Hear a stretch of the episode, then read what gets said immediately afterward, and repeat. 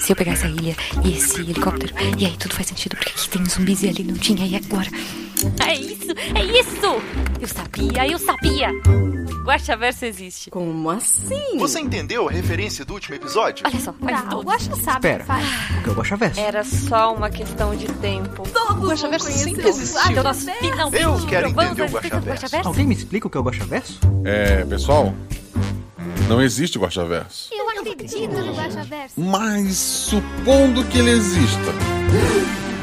Guaxaverso, onde o que não existe é debatido. Olá, eu sou Marcelo Guaxinim, o Guaxa do RP Guaxa. Existem vários nomes que as pessoas dão pro mestre, narrador, para aquela pessoa que conduz a aventura de RPG, e eu tenho certeza absoluta que de todos os nomes que eu já vi alguém usar, meu favorito é Guaxa. Primeiro porque é como as pessoas me chamam normalmente quando jogam comigo. Segundo, uma vez vendo os padrinhos jogarem, a Luana Sabiron, que gravou lá o episódio dos passarinhos, o episódio Parte de Mim, entre outras coisas, ela chamou o mestre, que não era eu, eu tava só como ouvinte, de Guaxa. Então, Guaxa é a minha denominação para mestre narrador favorita de todas. Como vocês sabem, estou aqui para responder, para fazer o escudo mestre, o escudão, como algumas pessoas chamam, para responder perguntas sobre o último episódio. O último episódio esse que foi o desaparecimento de Dila, o RP Guacha 60. Então, spoilers daquele episódio. Antes de mais nada, só para tirar da frente, eu não li as perguntas ainda, eu vou lendo à medida que, que eu for respondendo. O Guaxaverso 02 ajuda você a entender isso. Essa criatura é um pedaço de uma criatura maior que eu expliquei o que era lá no Guaxaverso 2. Então dá uma olhada lá, tá? Se você não ouviu, dá, dá uma, uma ouvidinha.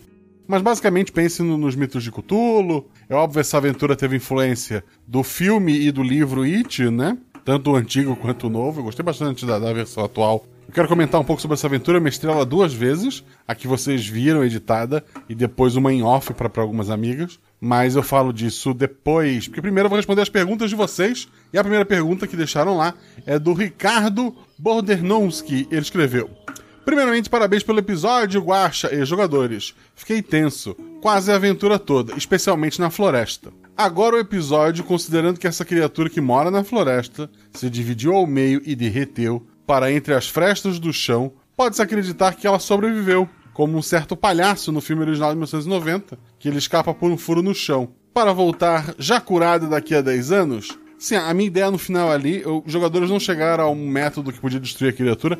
Eu não tinha realmente uma ideia do que poderia destruir a criatura, tá, gente? É, é, o final da aventura normalmente ele tá mais em aberto para não limitar o que os jogadores podem fazer, mas sim a ideia dele fugir é a ideia de que um dia ele pode voltar. Não sei se daqui a 10 anos, porque ele precisa se alimentar, né? Talvez ele volte no ano que vem, talvez ele não volte, talvez. Não sei. Vamos esperar. O Dário Carvalho escreveu: Muito bom episódio! A cidade atacada pela criatura teria alguma relação com a cidade de Casas de Bonecas, o episódio 51.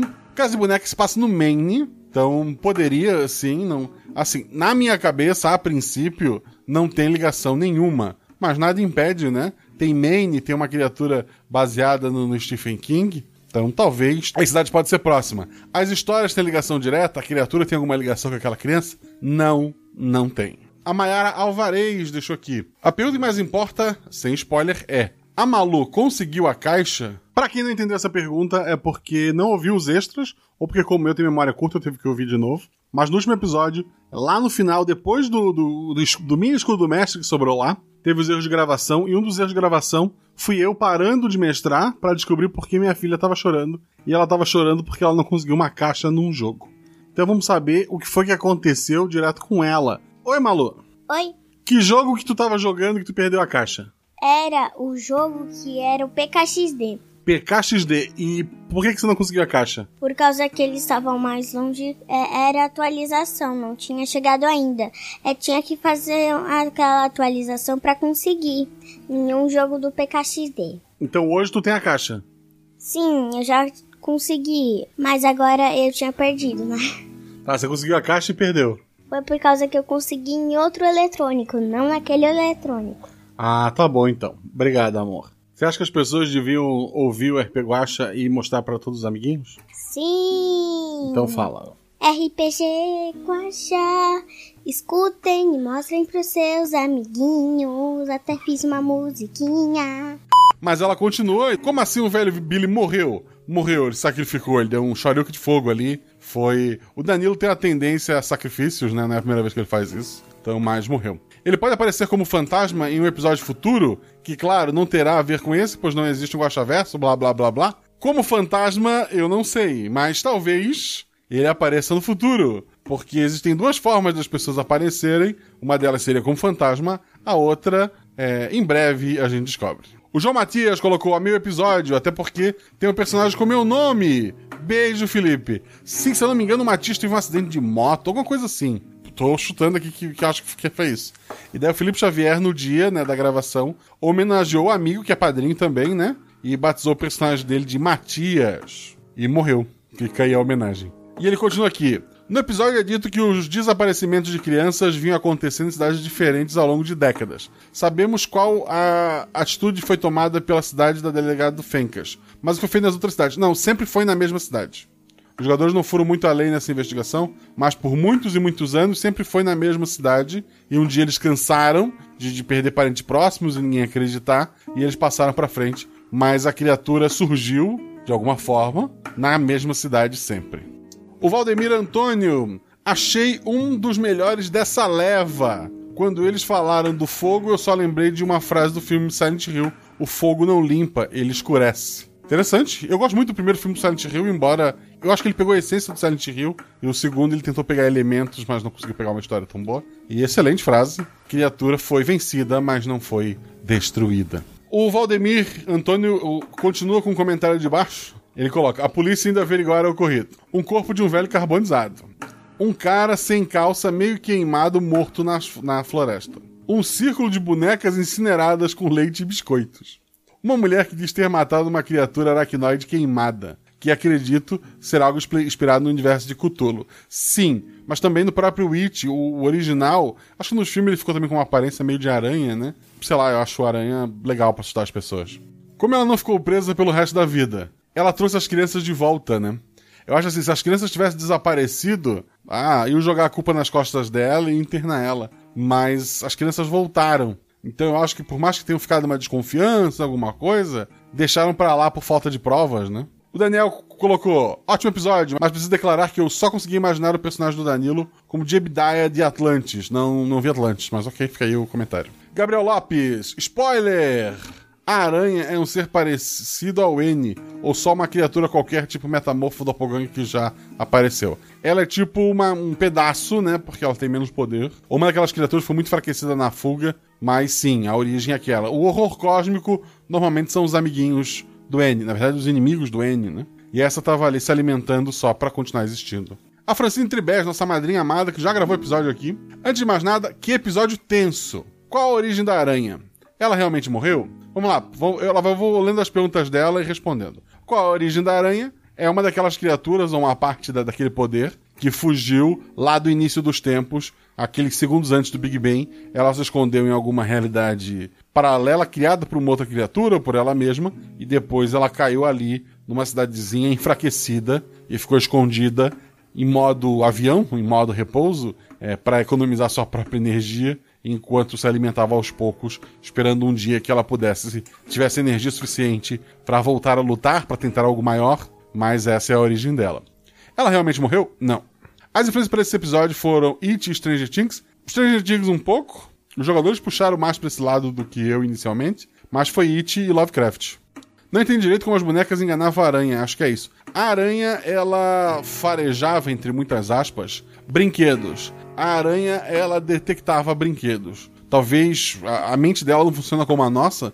Talvez ela tenha entendido que crianças são alvos fáceis para ser enganadas. Talvez ela prefira a energia dessas crianças. Talvez crianças tenham mais energia, mas ela aprendeu, é, ela criou um tipo de, de sensor que ela vai atrás de brinquedos. A cidade original não ficou lá bem explicada, mas a cidade se não só fez a corrente de bonecas, mas ela se livrou de todo e qualquer brinquedo. Então não existia brinquedos naquela cidade. As pessoas, depois de passar por isso, sei lá, uns 200 anos, coloca aí, e ninguém ajudando, eles finalmente criaram algumas teorias e uma delas funcionou, tirar a criatura de lá. O Matheus Tavares traz aqui uma pérola que foi dita no episódio: rastejando vamos parecer predadores naturais das aranhas. Como eu comentei antes, eu mestrei essa aventura para esses três e mestrei ela também para Paula do Caquitas Podcast, para Poca, que é, que é amiga que tá sempre lá no Caquitas, já gravou algum, alguns Caquitas, né? Maiara, inclusive, ou o contrário.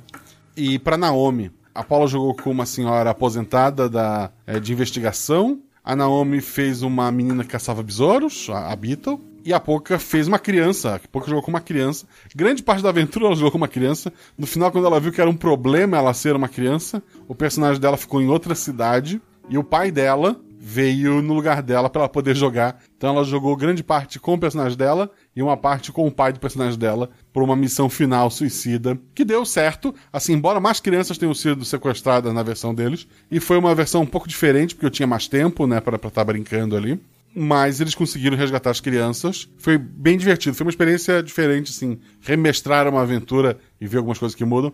Antes de seguir, eu vou dar uma olhadinha no Verso 3 lá, rapidinho. Não vou ler os comentários todos, mas só para dar uma olhadinha. Da, da, dos comentários que foram deixados lá, só uma que pede continuação do Pacto Raul. É uma intenção minha, surgindo uma ideia boa, e isso talvez aconteça. Não só do, do Pacto Raul, né, mas as histórias do Pacto em geral. Embora, se você está acompanhando a saga Cavaleiros do Bicho, talvez o final do terceiro episódio te dê uma dica do que possa vir a acontecer. Embora, sim, é, não é uma continuação do Pacto Raul. É só um, um easter egg? Uma, um crossover, talvez? Não sei. Vamos esperar o episódio pra gente poder comentar.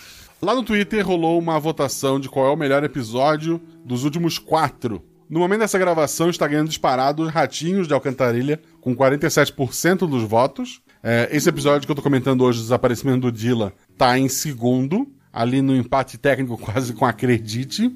Provavelmente, se você está ouvindo isso na hora que ele foi lançado, é, você pode correr lá e dar o seu voto, falta menos de, de 24 horas ali, mas ainda dá tempo, senão deve ficar nisso mesmo.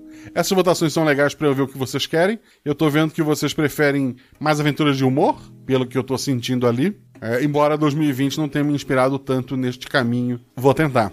Quer participar dessas votações? Quer acompanhar novidades? No dia da, da gravação disso aqui, eu tuitei lá minha ideia para uma nova cam mini campanha quando acabar Cavaleiros do Bicho. Você chegou a ver? Não viu? Vai lá, segue a gente no Twitter, rpguacha. Temos quase 4.500 pessoas seguindo. Se chegar a 5 mil até 31 de dezembro, episódio 1 vai ganhar um Guaxaverso extra. Só para responder perguntas do episódio 1. É um Guaxaverso extra. Ele não vai tirar o Guaxaverso na semana, não vai tirar o episódio, nada. Ele é extra, vai sair num, num fim de semana aleatório ali no início do ano que vem. Tive que revisitar o primeiro episódio, vou aproveitar para escrever uma nova aventura. Já tenho até uma ideia se passando naquele mundo, continuando mais ou menos aquela história, fechando algumas pontas talvez. Mas para isso, só vai acontecer se tiver 5 mil seguidores no Twitter.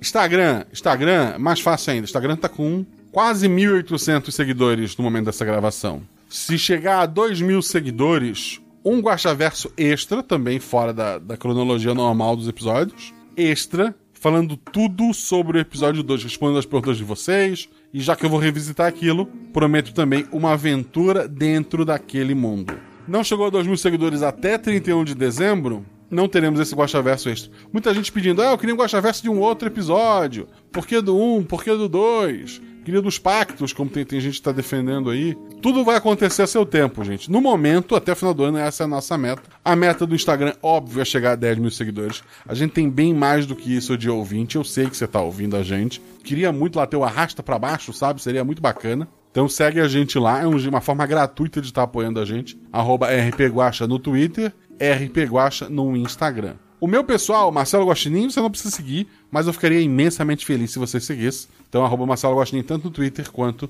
no Instagram.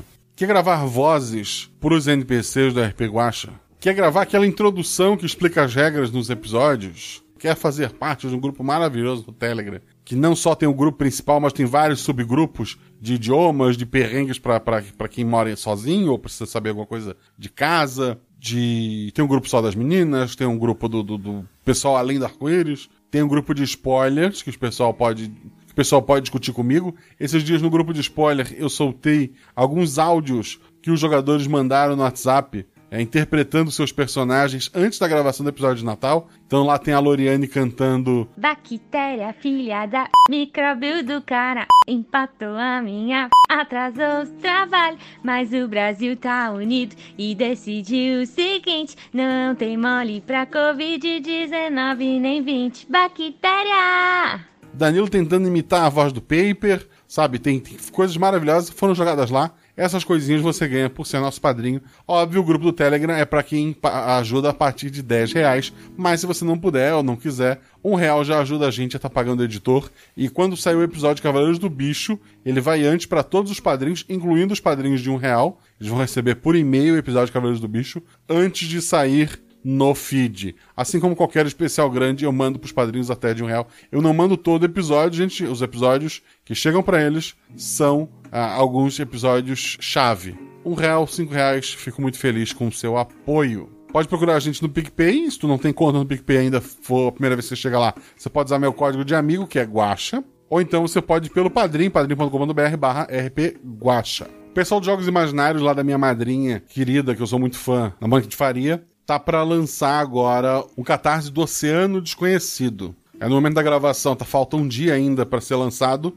mas assim que der, eu vou botar o link dela aqui no post e vou divulgar lá no RP Guacha, no arroba RP Guacha do Twitter. Dá uma conferida lá, você gosta de RPG, gosta de apoiar a produção nacional. Quero agradecer aos patronos que assinaram nesse meio tempo, entre o último Guacha Verso e esse. Quero agradecer ao Luiz Edvaldo Correia, ao Silvio Mizono Rodrigues, ao Myron Menezes, ao Eduardo Raiton. Gustavo Ferreira é, já era padrinho, só assinou de novo. Fábio Chicout também. A Andresa, que daí eu não sei se é antiga ou nova, porque tá só Andresa, com H, inclusive. O Guilherme Augusto, o Felipe L. Silva, o Felipe Poiato, agradecer também Elifa França e a Tabata Carneiro. Muito obrigado a todos vocês que apoiaram este projeto, a todos vocês que apoiam. Pessoal do PicPay, padrinho que tá aí todo mês certinho. Dá uma conferida lá, vê se tá caindo direitinho, se não deu alguma falha de pagamento. Volta e meia aparece algum cancelamento por problema de cartão e tal. Saiba que você está ajudando esse projeto a crescer a cada vez mais. Eu preciso do feedback de vocês também de, do Guaxaverso, dos episódios, porque são, para mim, o um Guaxaverso ele é um episódio muito mais focado até porque ele lê comentários né, de episódios, ele é muito mais destinado àqueles que são fãs do projeto, que acompanham, que gostam desses pormenores, dessas coisas da aventura. Eu tô fazendo muito mais um produto para quem já me escuta, então divulguem para os seus amigos, para as pessoas se apaixonarem também, porque no momento, meu, meus esforços, graças aos padrinhos, graças a vocês que nos ajudam, tá sendo para alimentar esta comunidade com informação. Eu penso em fazer episódios especiais entrevistando jogadores, eu quero ver se tira um tempinho para gravar um piloto com a Shelly e com o Felipe Xavier, que são as pessoas que mais jogaram aqui comigo. Uh, depois com a, com a Deb também, que está sempre ajudando. Se não me engano, é a terceira que mais jogou, tá por ali. Então chamarem essas pessoas, ouvir deles qual o NPC favorito, qual a aventura que mais gostaram, que não gostaram. Sabe, ouvir um pouco mais sobre essas pessoas, ouvir, sei lá, algumas histórias, rir um pouquinho. É um tipo de podcast que só vale a pena para quem é fã mas não é sobre isso o episódio de hoje. O episódio de hoje era a leitura de comentários. Os comentários estão lidos. Um beijo no coração de vocês. Se puderem, fiquem em casa e até a próxima. Unicórnio, unicórnio, volte! Volta aqui, unicórnio! Isso é uma ilusão, se abaixa!